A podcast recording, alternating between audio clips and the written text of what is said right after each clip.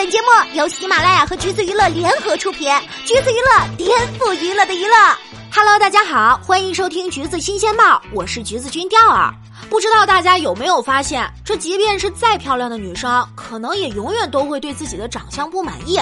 小 S 也一样。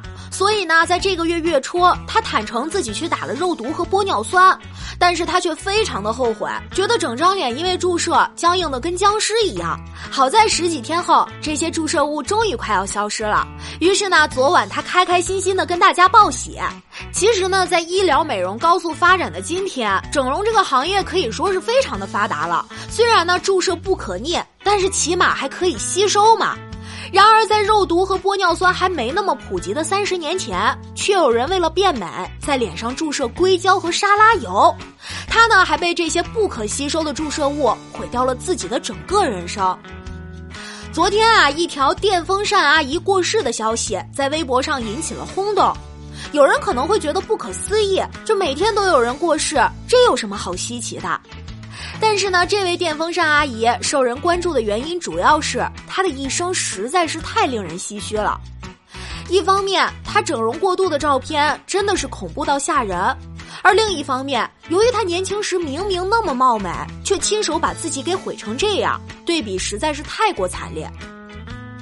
电风扇阿姨来自韩国，本名叫做韩慧景。这个称号来源是因为整容过度后的韩慧景脸部扭曲崩坏。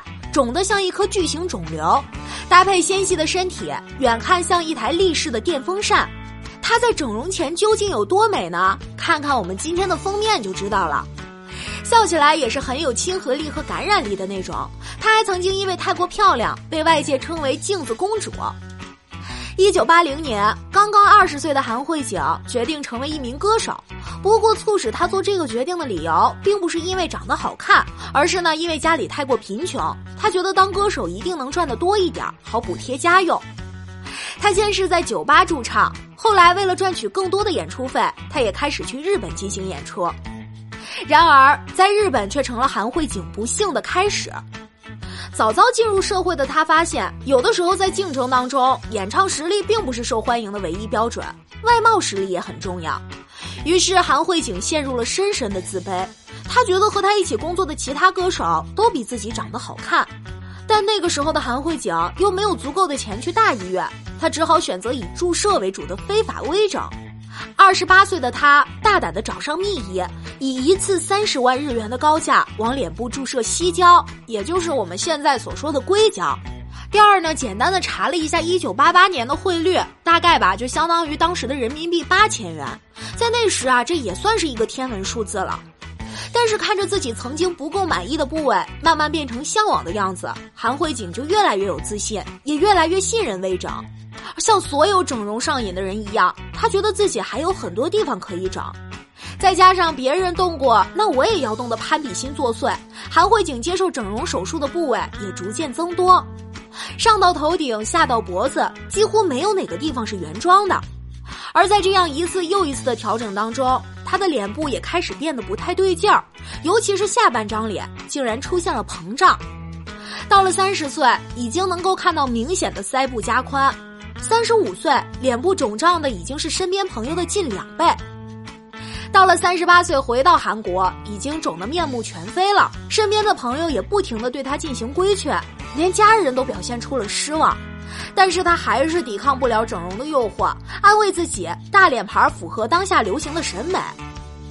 整容上瘾的他，甚至还常常出现幻听，耳边有个极其厌恶的声音反复的说：“这是什么丑脸？看来你还不够努力。”在对整容无休止的欲望当中，韩慧景逐渐发展成了精神分裂症。她甚至开始亲手进行脸部注射，找不到硅胶就用沙拉油代替。她相信这些黄澄澄、油腻腻的物质可以让她的皮肤变得光滑水嫩。韩慧景学着医生的手法，油脂很烫，但要在冷却前注射完毕。然而，随着时间的推移，这些非法整容的后遗症也越来越明显。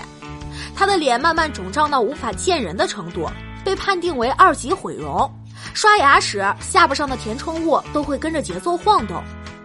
因为眼皮被剪掉太多，他长达九年都无法真正的闭上眼睛。二零零四年，韩国一档节目对他的事进行了报道，有好心人就开始为他进行筹款捐助，各界奔走之下，终于筹建了修复基金。经过手术，他脸部重达三点五公斤的异物终于被取了出来，脸也缩小了一圈。但是呢，好景不长，没过多久，他的脸就又开始膨胀，韩慧景也跟着出现头痛的症状。医生检查发现，他的头皮和头盖骨之间竟然被塞进了三厘米厚、一公斤重的液体物质。医生建议他将脑部的异物尽早取出。而手术前呢，根据医生的初步判断，大家本来以为他脑部的异物应该不是硅胶就是沙拉油这种，但是当他们切开韩慧景的脑部，看到的却是透明无色、极度粘稠的液体。这些液体的化验结果也是十分惊人，它竟然是制作模型用的润滑机油。韩慧景的皮下组织也因为机油的存在而恶化到触目惊心的程度。经过了多达十七次的修复重建手术，二零一二年，韩慧景的部分脸部功能和眼睛总算是保住了。而走到这一步，他也是悔不当初。